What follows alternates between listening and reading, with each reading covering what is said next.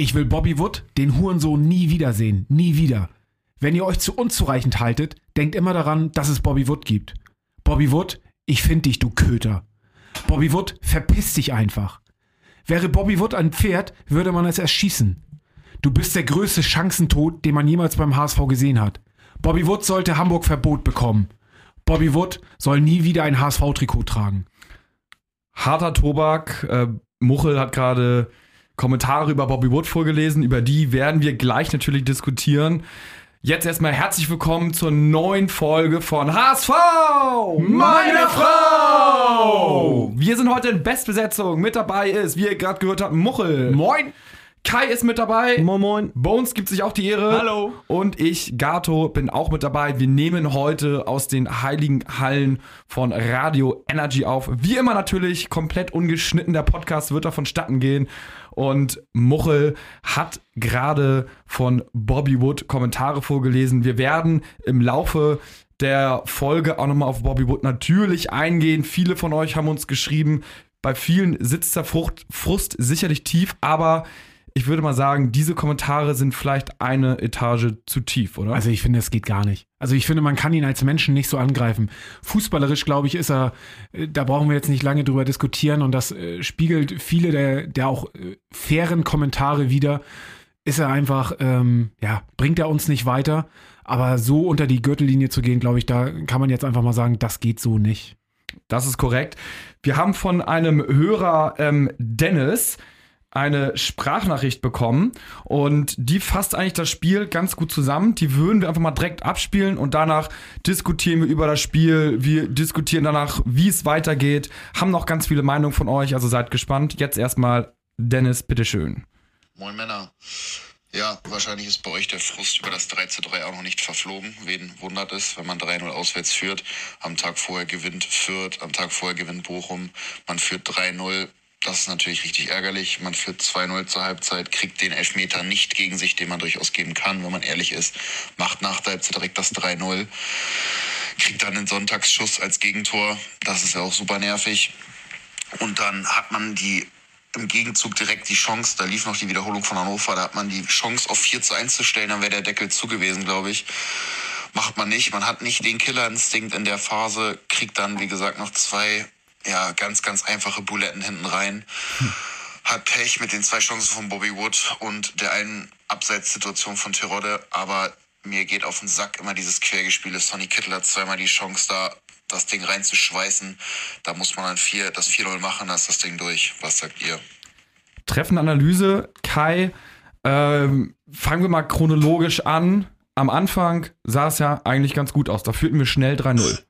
Ähm, ja, und ich finde auch, um so ein gerechtes äh, Gleichgewicht herzustellen, muss man ja sagen, dass der HSV äh, eine überragende 3-0-Führung herausgespielt hat. Ähm, mit einem überragenden Aaron Hunt. Und äh, ich glaube, äh, wer viel hatet, der muss auch viel feiern können. Ähm, trotzdem natürlich äh, war der HSV übrigens auch laut Wettanbietern ja gar nicht so der Favorit. Und dementsprechend fand ich die Anfangsphase jetzt schon extrem stark, muss ich ganz ehrlich sagen. Dreimal Aaron Hunt Fernschuss, dreimal Manuel Winsheimer vorgelegt. Also Winsheimer wieder mit einer starken Partie. Bones, ähm, wie sind denn die Zahlen. Wir bleiben jetzt erstmal nur so im Positiven. Wir führen noch 3-0. Ähm, aber hast du erstmal so Zahlen zum gesamten Spiel? Ja, also ähm, am gesamten Spielende war es natürlich dann ausgeglichen, weil der HSV in der letzten halben Stunde kaum noch was, bis auf die zwei Großchancen, wie er schon angesprochen, aufs Tor gebracht hat. Aber bis zum 3-0 hat Hannover mehr oder weniger nicht stattgefunden nach vorne. Und man hat auch gesehen, das war jetzt das erste Spiel für Hannover nach Corona und Länderspielpause seit äh, vier Wochen. Die waren nicht mehr im Wettkampfmodus und das hat der HSV auch gnadenlos ausgenutzt. In der 56. Minute ging, nahm das ganze Drama dann seinen Lauf, ne? Also in der 50. Minute schießt Hand noch das 3-0. Äh, also ich dachte, wir haben schon viel verspielt, auch gegen Aue, den 2-0 Vorsprung. 2-0 war das Vorsprung gegen Aue, ne? 2-0 und 3-1. 2-0 und 3-1 Vorsprung. Ähm, ich dachte, ein 3-0, das ist jetzt safe. Nach drei Toren von Aaron Hunt, tatsächlich, ja. also da hatte ich nicht das Gefühl, dass da noch irgendwas anbrennt, oder? Zumal du bist in der 55. Minute, du hast nur noch 35 Minuten zu spielen. Ja. Ähm, mega übrigens beim, auch bei, bei den 2 und, und 3-0, die ganze Mannschaft feiert mit Ja. Hand. Also das ist nicht, also man, man merkt, er ist wirklich beliebt auch in der Kabine. Die ganze Mannschaft gönnt ihm das. Alle springen auf äh, und also das ist schon mal ein sehr gutes Zeichen. Dann kam das 3-1, ein Fernschuss von Haraguchi.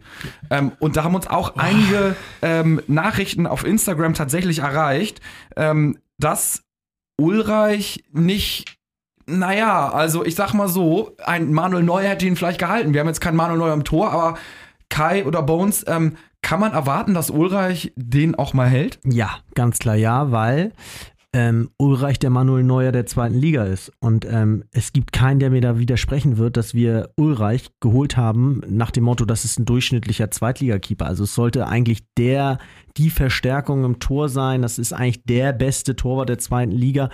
Und ganz ehrlich, von so einem Torwart erwarte ich dann nicht, dass er nichts hält, was nicht haltbar ist und alle durchschnittlichen Zweitligaschüsse hält. Ähm, dementsprechend, das muss sein Anspruch sein. Klar, den muss er nicht halten, aber mir ist das über die Saison gesehen, sind mir das viel zu wenige Bälle, die er hält, inklusive dem, äh, wo er mal ein von fünf, ein von sechs mal rauskratzen muss, auch wenn sie mal gut getroffen sind. Und ähm, wenn wir uns die Situation angucken, das war eine Freistoßsituation. Das kurze Eck hat die Mauer zugemacht und der Ball kam dann von Haraguchi aufs Torwart-Eck, wo äh, Ulreich stand. Und wegen solcher Bälle hast du ja Heuer Fernandes vor der Saison gekickt. Äh, damit du sagst, mit Ulreich, der hält solche Bälle auch mal und ähm, wie Kai schon gesagt Da hat. kannst du mal mit der Hand übergreifen. Ja. Also da machst du mal einen Schritt mehr in die Ecke und greifst mit der Hand rüber. Also das, also ich finde auch den. Das ist ja hier auch fast eine Lobeshymne auf Ulreich, weil wir eben mehr von ihm erwarten und nicht sagen, dass das war's schon, weißt du? Also das ist ja nicht mal Kritik, was, ich, was wir hier äußern, sondern einfach nur so, Junge, das kannst du besser. aber ist denn so einer wie Mickel einfach mal äh, jetzt an der Reihe? 18, 18, Marian87 schreibt Mickel endlich als Nummer 1 bei unserem Instagram-Account HSV, meine Frau, wo ihr natürlich äh, immer kommentieren könnt und wir lesen eigentlich fast jede Nachricht vor. Und äh, dann habe ich hier noch einen anderen Kommentar, der so ähnlich ist. Ich kann jetzt gerade nicht finden, aber der sagt auch äh, Mickel Nummer 1. Wie seht ihr das? Torwartwechsel? Ja, nein. Nein, das wiederum finde ich völlig übertrieben. Ähm, Ulreich hat ja keinen Fehler gemacht in dem Sinne. Äh, Von mir, kommt, wie wir gesagt haben, da kommt nur zu wenig. Und ich muss auch noch mal ganz klar revidieren, das 3-1, das ist für mich völlig in Ordnung. Das kann fallen. Also ganz ehrlich, ich war der Letzte und alle Wettanbieter und auch alle im, im HSV-Fans, keiner hat damit gerechnet, dass wir da 3-0 führen. Ein 3-1 ist völlig okay, dass du da mal einen fängst. Kannst ja auch nicht 90 Minuten Hannover überrennen. Insofern, mit, damit bin ich noch völlig fein. Aber was dann passiert, das ist für mich der Knackpunkt. Nach dem 3-1 musst du verstehen, hör zu, jetzt nicht noch einen zweiten fangen, erstmal auf Sicherheit gehen, den Gegner nicht ins Spiel kommen lassen, mit allen möglichen Mitteln, entweder taktisch durch Umstellung oder durch Spielrhythmusunterbrechung von Wechseln oder durch irgendwie viele kleine Fouls ziehen, dass da kein Spielfluss zustande kommt oder viel den Ball halten. Da gibt es zig Pläne, die du dann anwenden musst, damit eben, weil bei 3-1 ist ja noch alles geil, damit das eben nicht sich noch weiter wendet, das Blatt. Auf diese Pläne kommen wir gleich zu sprechen. Jetzt fällt erstmal in zwölf Minuten später, fällt erstmal das äh, in der 66, 68. Minute durch Duxch das 2-3 und äh, in der 84. durch wiederum Haraguchi das im Sitzen, diesen Seitfallzieher im Sitzen, äh, das 3-3. Äh, wer gab es einen Schuldigen? Wer sah da nicht so gut aus bei den Toren? Ich finde, das ist jetzt schon ein wichtiger Moment gerade. Nach dem, nach dem Z- 3-2 von Duxch äh, wechselt Hannover zweimal aus. Bringt äh, Philipp Ochs und, und äh, Meiner oder wie auch immer er ausgesprochen wird. Also zwei offensive, tatsächlich auch äh, positionsgetreuer Wechsel, aber ähm, sie merken alles klar, da geht jetzt noch was. Der HSV ist angenockt, wir wechseln offensiv aus. Was macht Tune in dem Moment? Er wechselt Narey und Terodde ein. Terodde, okay, check. Den hätte ich schon viel früher gebracht für Bobby Wood, ähm, weil ne, Bobby Wood einfach unglücklich war, auch mit seinen beiden Chancen, die er vielleicht, wo er eine von hätte machen können, müssen vielleicht auch. Ähm, aber dann Narey zu bringen für Leibold, wo ich sagen muss, äh, also Leibold, sorry, der hatte bis dahin null Anzeichen, dass er platt ist, dass er irgendwelche extremen Fehler gemacht hat und äh, bringt dann lieber unseren Flankengott, irgendwie Narey, der ähm, dafür bekannt ist, dass die Spieler auf der Tribüne sich freuen, weil sie mal einen Ball fangen dürfen. Also für Ja. mich unverantwortlich. Beim, beim 2-3-3-3, ich fand Onana sah nicht so gut aus. Der hat ein paar Bälle verloren. Onana, frisch gebackener U21-Kapitän, übrigens bei Belgien mit 19 Jahren. Also der müsste eigentlich mit einer Menge, einer großen Portion Selbstvertrauen wieder zurückgekommen sein. Da vielleicht auch die Frage, ist er überspielt? Was ist mit Wagnumann? Wagnumann hat sich dann auch noch eine Muskelverletzung, glaube ich, in der 90. Minute zugezogen. Also da naja, weiß man nicht, ob die so fit waren jetzt, die Jungs, aber okay, 3-3 ist passiert. Jetzt gehen wir auf das Thema ein. Ähm, was hätte Tune vielleicht anders machen müssen? Ähm, vielleicht Stichwort Bobby Wood, Stichwort Auswechslung, Muchel, was du gerade gesagt hast. Kai, hast du da oder Bones ähm, dazu eine Meinung? Ähm, ja, also zum Thema Bobby Wood. Ähm, er hatte gestern, äh, glaube ich, zwei oder drei Großchancen, wobei man auch sagen muss, wie der Hörer auch schon meinte, Kittel hätte in der ersten Halbzeit auch schon aus äh, fünf Metern einen völlig hätte frei reinballern können. Und das, die zweite Großchance von Wood, äh, Wood Entschuldigung, die äh, hat Leibold ihm aufgelegt und Leibold stand ja auch zwei Meter vorm Tor. Da habe ich mich auch gefragt, warum hat Leibold nicht äh, geschossen? Da hat er sich auch nicht mit seinem schwachen Rechten getraut und hat Wood dann einen Ball in den Rücken gespielt. Also Jetzt äh, da Bobby Wood die Alleinschuld dieser vergebenen Großchancen zuzuschieben, sehe ich jetzt auch nicht als richtig ein, obwohl er gestern wirklich ähm, für mich die letzte Chance ähm, bekommen hat. Also für mich darf er keine Spielzeit mehr kriegen. Also ich persönlich finde, wenn ich das Spiel jetzt mal so Revue passieren lasse, gibt es für mich äh, zwei Punkte, zweieinhalb Punkte. Also der halbe Punkt ist ein bisschen so Onana und Ulreich in einem, die vielleicht beides mal nicht glücklich agiert haben. Mhm. So, und dann ist es tatsächlich Bobby Wood. So, also wir haben eingangs das schon, Muchel, du hast das ja vorgelesen, die wirklich krassen Kommentare unter der Gürtellinie. Wir haben jetzt auch einige bekommen, ähm, sowas wie nach dem Motto, äh, Bobby Wood, verlass die Stadt. Das ist alles so an der Grenze, aber das ist eigentlich schon auch schon irgendwie gefühlt über der Grenze. Für mich, mir tut Bobby Wood persönlich super leid. Ne? Ich würde ihm am liebsten den Arm nehmen und sagen, ey Bobby, äh, komm, ist jetzt nicht irgendwie so deins, äh, weiß ich nicht, ich will jetzt auch nicht gerne auf ihn losgehen und haten und so, weil es ist ja eigentlich rührend, wie Tune ihn immer wieder versucht zu pushen. Nur das Problem ist, aus meiner HSV-Sicht, ich will erfolgreich sein, ich möchte aufsteigen und dann sage ich eigentlich, okay, Tune, ähm, äh, du bist schuld so ungefähr, weil Bobby Wood kann ja eigentlich gar nicht so viel dafür, dass er so schlecht ist. Das ist ja stadtbekannt, dass er äh, irgendwie nicht das größte Selbstvertrauen hat und dass er jetzt seit zwei, drei Jahren irgendwie keine Tore schießt. Ähm, der kann der Junge nichts dafür, dass er die beiden Bälle da nicht reinmacht. Das ist so wie als wenn ich oder hier ihr jetzt irgendwie im Sturm spielt, so, dann ähm, ist das ja auch klar, dass wir das nicht machen können. so. Und da muss ein Tune das früher erkennen und beim 3-1 auf jeden Fall Wood rausnehmen für Terodde, weil Terodde kann defensiv auch nochmal Kopfbälle wegköpfen. Und warum, was, was bringt ein Bobby Wood? Der kann ja nicht verteidigen, der kann keine Bälle halten, äh, der kann eventuell höchstens Tore schießen, so. Und das ist für mich ein klarer, klares, vercoachtes Spiel gewesen, was natürlich zu dem jetzigen Zeitpunkt total wehtut. Und es tut mir auch eigentlich in der Seele weh, Bobby Wood so hart zu kritisieren, aber man muss es ja einfach mal benennen. Das war sechs Sätzen, das ist leider unzureichend und den kannst du eigentlich nicht wieder bringen. Man muss jetzt aber auch bei aller Kritik gegenüber Bobby Wood sagen, ähm, wie wir gerade gesagt haben, wir haben ein 3-0 in der 55. verspielt. Ähm, das ist jetzt nicht Bobby Wood schuld, genau. dass du in 35 mhm. Minuten 3, ein 3-0 vorne verspielst. Und ähm, genau wie Bobby Wood nichts für die Fehlentscheidung bei Terror des Tor kann. Das sind so Punkte, ähm, da ist auch der Rest der Mannschaft dann gehörig mitschuldig, diese, dass man diese drei Hütten noch fängt, ne? Und jetzt gerade nach, also da muss ich auch sagen, mit Bobby Wood, gerade jetzt nachdem, nachdem bekannt, worden, bekannt geworden ist, dass er in die USA wechselt, da würde ich jetzt einfach auch einfach mal auf andere Spieler setzen. Und ich glaube, wir haben auch in, den, in der zweiten Reihe bei den Amateuren Spieler, die Potenzial haben. Und ich glaube nicht, dass die das schlechter machen als ein Bobby Wood gestern. Also Definitiv nicht, weil also so viel schlechter kannst. Ist ja nicht, dass er sonst super gespielt hat, so, ne? Aber ich würde sagen, hinter diesem Punkt Bobby Wood, dass es ein sehr unglücklicher Auftritt war, kann man mal wieder ein sehr unglücklicher Auftritt war, kann man nicht einen Haken machen. Die Frage ist doch so, was, was hätte man besser machen können, ne? Und ich sage zum Beispiel jetzt, man hätte früher Terodde reinbringen können. Ähm, du hast jetzt zum Beispiel Muchel gesagt, so, warum wechselt man jetzt eine Reihe ein? Wenn ich jetzt mal so auf die Auswechselbank gucke, wer nicht reingekommen ist, ein, äh, ein, warte mal, äh, ich guck mal ganz kurz auf ein. Äh, naja, Van, Jatta, Jung sind noch auf der Bank, Jung, Jasula, genau, Jung, Van Drongelen. Äh, nicht reingekommen sind Jung, Van Drongelen, Jasula. Drei vermeintliche Stabilisatoren, die bei einer 3-0, 3-1, 3-2 Führung Hinten Beton anrühren. ja, zack. Ich nicht, meine, nicht eingewechselt worden sind. Also, das ist für mich so ein bisschen unverständlich, muss ich sagen. Und das ist, ist jetzt keine Riesensache. So, wir haben zwei Punkte verloren. Er hat sich vercoacht, für mich, Punkt. Ähm, jetzt muss man weiter nach vorne blicken. Wie seht ihr denn Tunes Leistung? Sagt ihr, da ist irgendwas falsch gelaufen? Bin ich jetzt irgendwie so der Einzige? Sagt ihr, naja, so eine große Schuld ist das ja gar nicht. Das ist ein komplettes Mannschaftsding, dass sie das da vergeigt haben. Äh, hätte er anders auswechseln sollen?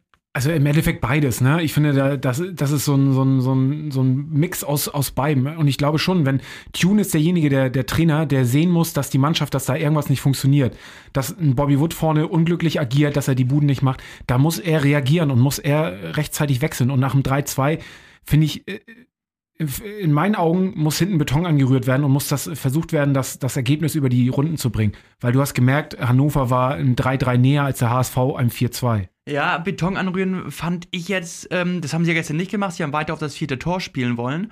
Und ähm, dass der HSV nicht Beton anrühren kann, hat man ja in Aue gesehen. Deswegen fand ich die Idee von Tune weiter das vierte Tor zu suchen eigentlich gut. Aber er hätte sehen müssen, dass das nicht der Tag von Bobby Wood war und einfach Terodde die Chance früher geben müssen. Denn man hat sofort gespürt, Terodde war heiß, er wollte die Bude und ähm, gib ihm 10 Minuten mehr Spielzeit. Und ich glaube, der hätte auch noch geknipst. Äh, und mit etwas Glück hätte auch Kin Zombie den Ball in der 90. an jedem anderen Tag reingemacht. Ein Hörer stellt hier die wilde These in den Raum, dass äh, Tune braucht einen Co-Trainer, der für ihn die Aufstellung und die Auswechslung macht. Dann läuft es.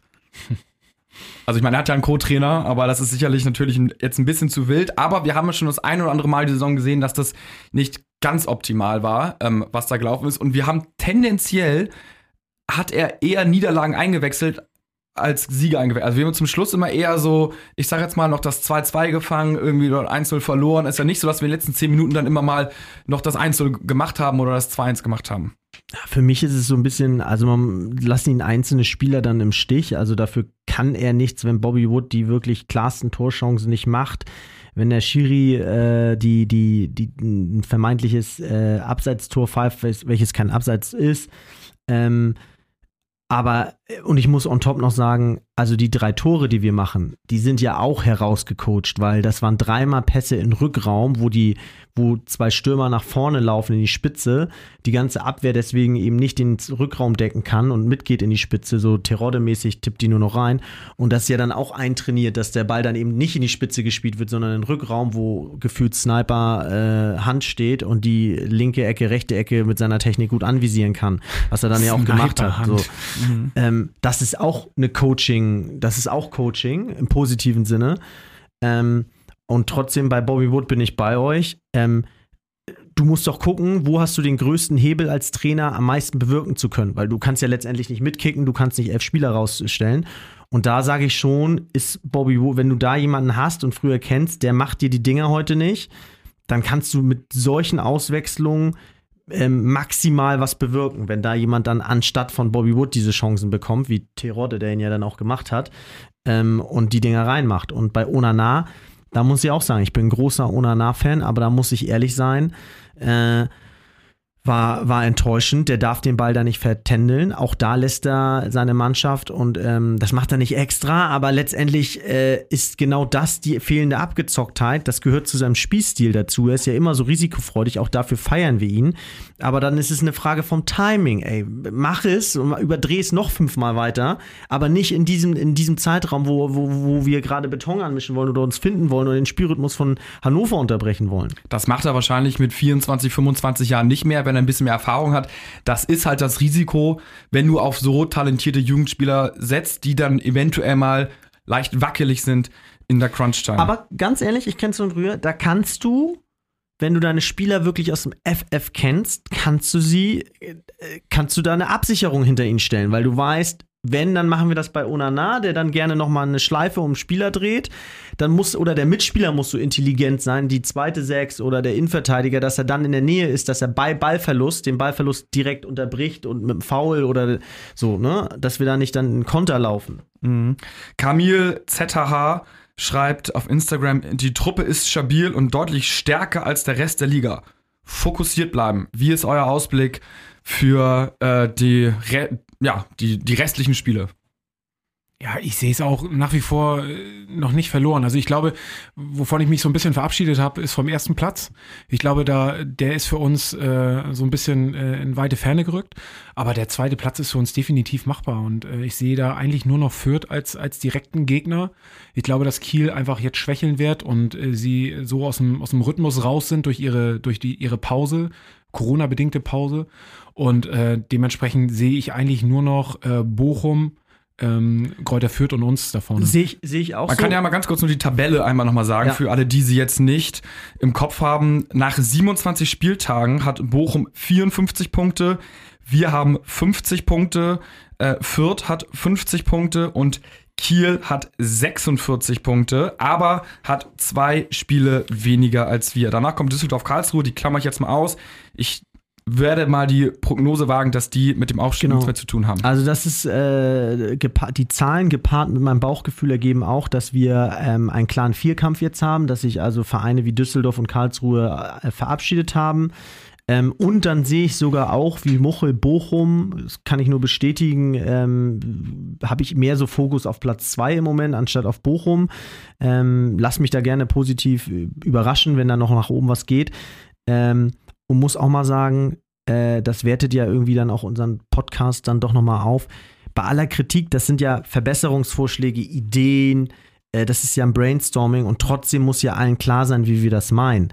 Wir meinen es ja so, dass wir nicht davon ausgehen oder keine Selbstverständlichkeit in den Raum werfen, irgendwie klar Erster zu sein und die, die, die, die zweite Liga zu dominieren, sondern wir meinen es so, dass man eben sich damit abfinden muss, dass man jedes Mal wieder ans Maximum gehen muss, jedes Mal wieder diese besten Ideen umsetzen muss, um irgendwie auf Biegen und Brechen diesen, äh, diesen Aufstieg zu schaffen. Und keiner, keiner von uns verlangt ja irgendwie, und das muss auch in die Köpfe der Spieler rein, wir wollen da irgendwie 100% abrufen, um irgendwie aufzusteigen und nicht irgendwie sagen, ähm, ja, wir sind doch die geilsten, warum läuft's nicht, ne? So, Mhm. das ist ja auch klar.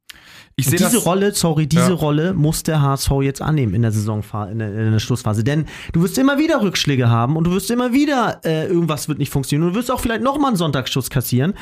Ja, dam- damit, das musst du dann irgendwie eingeplant haben und sagen, ey, come on, da müssen, da müssen, müssen wir halt noch 2% mehr rauskitzeln. Das hat auch der Sohn von Ari Lee eingeplant. Die hat uns auf Instagram nämlich Folgendes geschrieben. Moin, kurzer Bericht von mir.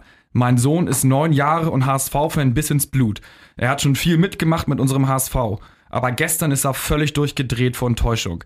Alle Trikots wurden zusammengepackt. Es liefen Tränen und es wurde ordentlich geflucht. Aber Typisch HSV-Fan holte er nach einer Stunde wieder alle Trikots aus der Tasche und heute spielt er im aktuellen Trikot mit Terodde drauf wieder Fußball. Alter Schalter, es war echt zum Kotzen gestern, aber es geht weiter. Nur der HSV, viele Grüße von Ariane und Arvid. Das ist doch mal ein Statement und so ist es, man ist es mittlerweile tatsächlich leider gewöhnt, aber so muss es ja auch sein, ne? Dieses Mund abwischen, weiter geht's, hat äh, der kleine Neunjährige schon verstanden und so muss auch die Mannschaft und die ganze Stadt letztendlich agieren. Ich finde, wir spielen keinen schlechten Fußball. Und das ist vielleicht der wesentliche Unterschied zu den letzten beiden Jahren, wo wir uns irgendwie nur noch so mit gefühltem Kick and Rush irgendwie so ins Ziel gerettet haben. Und daran müssen wir jetzt weiterarbeiten. Es wird darauf ankommen, die zweite Liga so anzunehmen und seine Rolle so zu verstehen, dass man eben nicht durchmarschiert. Darauf wird es jetzt in der Schlussphase ankommen. Und ich finde, was wir noch gar nicht betrachtet haben und so ganz langsam kann ich mal, können wir finde ich mal damit anfangen, ist Ja. natürlich auch die Relegation. Wer könnte dort aus der ersten Liga sozusagen landen? Und ich finde auch dort bildet sich langsam klareres Bild, sonst würde ich es nicht ansprechen. Bielefeld und Schalke sind für mich eher Kandidaten, die es nicht mehr in die Rele schaffen, würde ich jetzt so tippen. Und Mainz und Köln sind für mich die Favoriten auf die Rele. Ist, ist noch eng da unten, aber so mein Tipp. Natürlich ist auch ein Werder Bremen noch in der Verlosung. Und das wäre natürlich wieder ein Happy End, sollten wir nicht den ersten oder zweiten Platz äh, belegen, sondern in die Relegation gegen Bremen. Und da sage ich euch, dass wir werden mit dieser Truppe, die wir jetzt haben, werden wir Bremen in zwei Spielen besiegen und es wird wirklich die Genugtuung für die letzten drei Jahre sein, dass Bremen runtergeht und wir raufgehen. Sorry, ich glaube nicht, dass Bremen in die Relegation kommen wird. Bin ich, glaube ich nicht. Ja, ich glaube, das war so ein bisschen Träumerei Ja, von natürlich. Gato. Aber- äh, wäre natürlich das Happy End, das stimmt schon. Und ich glaube auch, Ähm, dass Mainz da unten, äh, die werden jetzt auch noch mal zum Ende der Saison, die haben gerade so einen kleinen Aufwind. Ich verfolge die erste Liga tatsächlich nicht so genau, aber ich glaube, dass Mainz zuletzt eigentlich ganz, ganz gut gestanden hat. Also Schalke, klar, check, die sind runter. Bielefeld, Köln und Hertha. Ich glaube, unter den dreien wird's. Aber ähm, wenn Gato schon am Träumen ist, dann möchte ich ihn gerne nochmal weiter beflügeln. Gato, äh, Europacup ist ganz nah dran. Stuttgart ist jetzt kurz vor Europacup als Aufsteiger. Also wenn der HSV da aufsteigt und ey, sagen wir mal so, der HSV spielt diese Saison nicht schlechter als Stuttgart in der letzten Saison. Ja, Also Europacup ist auch nicht weit. Stuttgart ist, du sagst es, Stuttgart ist letzte Saison, glaube ich, als Zweiter so gerade mal so, weil sie die letzten vier Spiele Haben gegen irgendwie, uns zweimal auf den Sack bekommen Ja. oder so irgendwie. Also, die letzten vier Spiele hatten sie einen Lauf und ich dachte schon, oh Gott, Stuttgart, never ever, ne? Und jetzt sind sie in der ersten Liga, sind Achter und sind irgendwie kurz davor in diese komische, irgendwelche, oh, als siebter Platz in die Euro, Euro Conference League. ja, Conference League, diese Europa League 2 so äh, einzusteigen. Also, das ist fest eingeplant und wenn nicht, nächstes Jahr über die Euroleague, dann natürlich über den DFB-Pokal, denn wir alle wissen, das ist der kürzeste Weg nach Europa. Und wir müssen uns tatsächlich auch leider ein wenig an die eigene Nase fassen bei der gefühlten Niederlage jetzt gegen Hannover. Denn Leon Schulz hat uns auch geschrieben auf Instagram, äh, was war denn bei euch los, Jungs? Wo war die Säule? ja. Ja, und er hat natürlich recht. Die beiden Spiele davor wurden gewonnen. Warum? Weil wir hart gesoffen haben, weil wir die Säule ausgepackt haben. Wir haben sie mit Bier, einmal mit Whisky Cola gefüllt und haben für unseren Verein alles gegeben. Neben dem Platz. Die Jungs auf dem Platz, wir neben dem Platz. Es war quasi eine Connection zwischen uns. Und jetzt saßen wir da mit so einer Karaffe Wasser. Ist ja auch klar, dass du dann bestraft wirst hinten raus. Also da müssen wir, wann, wann ist nicht? Am Freitag. Freitag. Ja, da müssen wir mal wieder richtig ackern, ne? Freitag gegen Darmstadt. 18.30 Ja. dann Vollgas geben, 21 Uhr und dann zack ab nach Hause.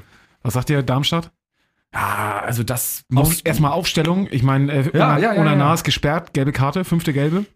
Finde ich gar nicht so schlecht übrigens, ähm, dass der jetzt nach der äh, nach dem durchwachsenen Auftritt, dass er da tatsächlich mal so ein bisschen gesperrt ist. Die Alternativen ähm, wurden ja quasi schon eingewechselt. Und also du hast rein theoretisch einen Kinzombie auf der Bank. Mhm. Ähm, dann, wer könnte da noch spielen? Äh, äh, hab, wen, wen habt ihr Na, noch? Duziak. Duziak, ja, ja, ich würde auf jeden Fall Duziak nehmen. Genau. Also Ich, würde auf jeden Fall auch wieder Winsheimer bringen. Also wie du ja vorhin schon gesagt hast, Ja. drei Assists. Ich hatte eben mal nachgeguckt, er hat mittlerweile schon elf Assists plus zwei Tore und das bei eigentlich nur zwölf Starteinsätzen. Das ist eigentlich schon eine ziemlich gute Quote. Ja, total. Also, ich ich finde, es hat sich auch gezeigt, dass Leibold äh, im Mittelfeld seine Rolle echt gefunden hat. Also er spielt da sehr viel besser als im linken, in der linken Verteidigung und die Seite äh, linke Verteidigung Jamera und linkes Mittelfeld Leibold würde ich jetzt echt bis zum Saisonende so stehen lassen, weil da äh, gibt es neuerdings richtig viel äh, Pressing über außen. Und ähm, die Seite würde ich auch so bestehen lassen, denn mit Winsheimer und äh, ja, wahrscheinlich wird es Terodde denn für Wood nächste Woche oder am Freitag. ja, muss. Also auf jeden Fall Terodde rein und Wood raus. Ja. Das finde ich klar. Winsheimer kann Weil- man lassen. Hand musst du ja eigentlich auch drin lassen. Bei Wagnumann gab es Entwarnung, der kann wohl auch wieder spielen. Ja, perfekt. Also, Er ist eine Maschine, Wagnermann, ne? Also ich meine, der steckt die U21, steckt er so weg. Da hatte ich auch so ein bisschen Be Bedenken, dass er irgendwie ein bisschen schwächelt, aber Vollgas. Kai, wie wär, was würdest du bei der Aufstellung jetzt ändern? belehrt mich gerne eines Besseren, aber mir hat äh, komischerweise sonst nicht so Haya sehr gut gefallen. Ähm, äh, was mir unglaublich imponiert hat, ist, wie er den Ball dann noch den Form 3-3 ähm, abwehrt und ähm, echt im Vollsprint noch mitdenkt und dann nach dem Vollsprint sogar stehen bleibt, nicht abschaltet, nachdem er den abgewehrt hat. Und der liegende Hannoveraner spielt ihn dann ja nochmal aufs Tor und er köpft ihn fast wieder raus. Also der wirkte für mich einfach super wach, hat nie abgeschaltet. Ähm, Lob an ihn, an ihm lag es meiner Meinung nach nicht. Also- ich bin bei ihm immer so hin und her gerissen. Also ich finde auch, dass er ziemlich gut spielt. Ich finde ihn einfach für einen Innenverteidiger körperlich einfach nicht robust genug. Also ich, ich habe manchmal das Gefühl, dass er auf der, auf der 6 ähm, besser aufgehoben ist als in der Innenverteidigung. Also ich glaube, ja, Ja. gerade jetzt gegen Dursum von, von Darmstadt, der nun wirklich ein Strafraumspieler ist, ich glaube, da brauchen wir einfach echt eine Kante, die äh, Kann ich, kann ich gut verstehen. Ich habe es mir auch gedacht, so bei Haya gibt es wahrscheinlich viele andere Meinungen. Aber was mir eben auch noch an ihm gefällt in der Einzelanalyse ist, er ist einer der wenigen, der mit Ball dann mal als Innenverteidiger antritt. Und Ja. damit rechnet die gegnerische Mannschaft nicht. Du stellst ja quasi alle Räume zu. Und wenn du rechnest mit allen Pässen, aber nicht damit, dass er mit Ball los, dass der letzte Mhm. Mann mit Ball losläuft. Das gefällt mir bei ihm ganz gut. Also jetzt mal Hosen runter, Ulreich bleibt drin, Abwehr, so lassen oder da ist ja eigentlich die einzige, einzige Möglichkeit, dass man sagt, äh, Van Drongelen vielleicht für Haier. Also, ja, ich. Was mit Leisner? Ja, also weiß ich, der war jetzt noch nicht im Kader. Ich weiß nicht, ob er dann direkt äh, im Kader ist, jetzt in drei, vier Tagen später. Na, und dann, vielleicht siehst du Haier auf die 6 für Onana und lässt den Van Drongelen in der IV spielen. Mhm. Ja, das könnte Das wär- man. wär eine das Option, das ja. wäre eine Option tatsächlich. Ähm, ja. Oh, Dann ganz kurze Frage an Bones. Bones, ich spiele in der Saisonphase trotzdem immer gerne mit Spielern, die auch auf jeden Fall in der nächsten Saison das HSV-Trikot noch tragen müssen und nicht irgendwie dann erst in ihre Vertragsverhandlung gehen und wenn es dann, Punkt, ja. wenn es dann 1-3 steht, sagen, ja, aber irgendwie, wenn wir nicht aufsteigen, dann bin ich ja irgendwie auch bin ich eventuell weg, also bloß nichts falsch machen. Das ist für mich so die Höllenangstvorstellung, die ich habe. Welche Spieler äh, sind der nächste Saison nicht safe beim HSV?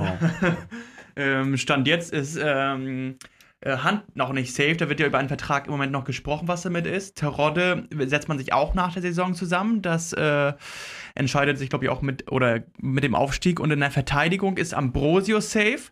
Der wurde schon verlängert. Jamera ist auch safe. Was Und, mit Haier und Leistner? Äh, Leisten habe ich gerade keine äh, Vertragsinfos, da ist, glaube ich, Gato besser informiert, eventuell. Und ähm, Haier hat, glaube ich, auch zwei Jahre Vertrag. Also da ähm, ist man erstmal gut abgesichert. Was sagt denn jetzt bei Hand? Äh, würdet ihr ihm jetzt einen weiteren Einjahresvertrag angeben? Vielleicht letzte Frage heute. Oder zu, und wenn ja, zu welchen Bezügen? Das ist so eine Sache, was Kai letzte Woche schon meinte. Er kann Tage haben, wo er wirklich überragend spielt und dann ähm, gibt es auch Spiele, wo er abtaucht, wo er, wo du gefühlt mit zehn Mann spielst und da eine Position hergeschenkt wird. Also Also ja oder nein? Ja. Ja, aber zu deutlich kürzeren Bezügen. Er kriegt Ja. jetzt, glaube ich, noch irgendwie 1,3 Millionen. Ähm, also da würde ich ihm auf jeden Fall nur sechsstellig zahlen. Er ist jetzt auch 35, 36. Ähm, ja, Also so für dann 700.000. 700.000, 800.000 ja, ein Jahr. würde ich auch sagen. Leisner hat übrigens noch ein Jahr Vertrag. Ja, gut so. Okay, okay. Ich bin bei Hand ein bisschen skeptisch. Also für mich wäre es für ihn noch mal so ein Ich glaube, er hat, die Rolle, er hat die Rolle einfach angenommen. Einfach äh, nicht mehr von Beginn an zu spielen und Mhm. als, als, als äh, Stammspieler, als Stammsäule quasi zu Ja. dienen. Äh, ich glaube, die, die Rolle hat er genau angenommen, hat er gefunden. Und wenn er so eine Spiele wie, wie jetzt gegen, gegen Hannover zeigt, ähm, ja, why not? Ja, absolut. Kai, du schmunzelst noch. Ich traue es mich kaum zu sagen, aber nein, raus mit ihm. Umbruch und zwar richtig. Keine halben Dinger. Weg. Ja, ich bin, ich bin auch, ich bin auch eher für, er hat einen schönen Abschied dann, wenn wir hochgehen und er hat auch dann irgendwie alles erreicht und äh, gut ist. Hand drauf. Hand drauf, ja. ah, herrlich. Cool, ja, das war ähm, die dann doch recht emotionale Folge heute, besonders bei Bobby Wood. Ähm, möchte man mal sagen, man kann ihn kritisieren, aber man sollte ihn noch äh, menschenwürdig kritisieren und nicht Sportlich bleiben, ne? nicht völlig Definitiv. unter der Gurtlinie. Ähm, die Leistung kann man kritisieren, aber ähm, alles andere nicht. Wir hoffen, dass wir natürlich Freitag gewinnen. Wir persönlich werden Gas geben. Wir haben aus unseren Fehlern gelernt. Wir werden die Säule wieder einbauen. Und dann sehen wir uns hoffentlich auch in Bestbesetzung nächsten Montag wieder. Bis dahin nur der HSV. Nur der HSV. Ciao, ciao.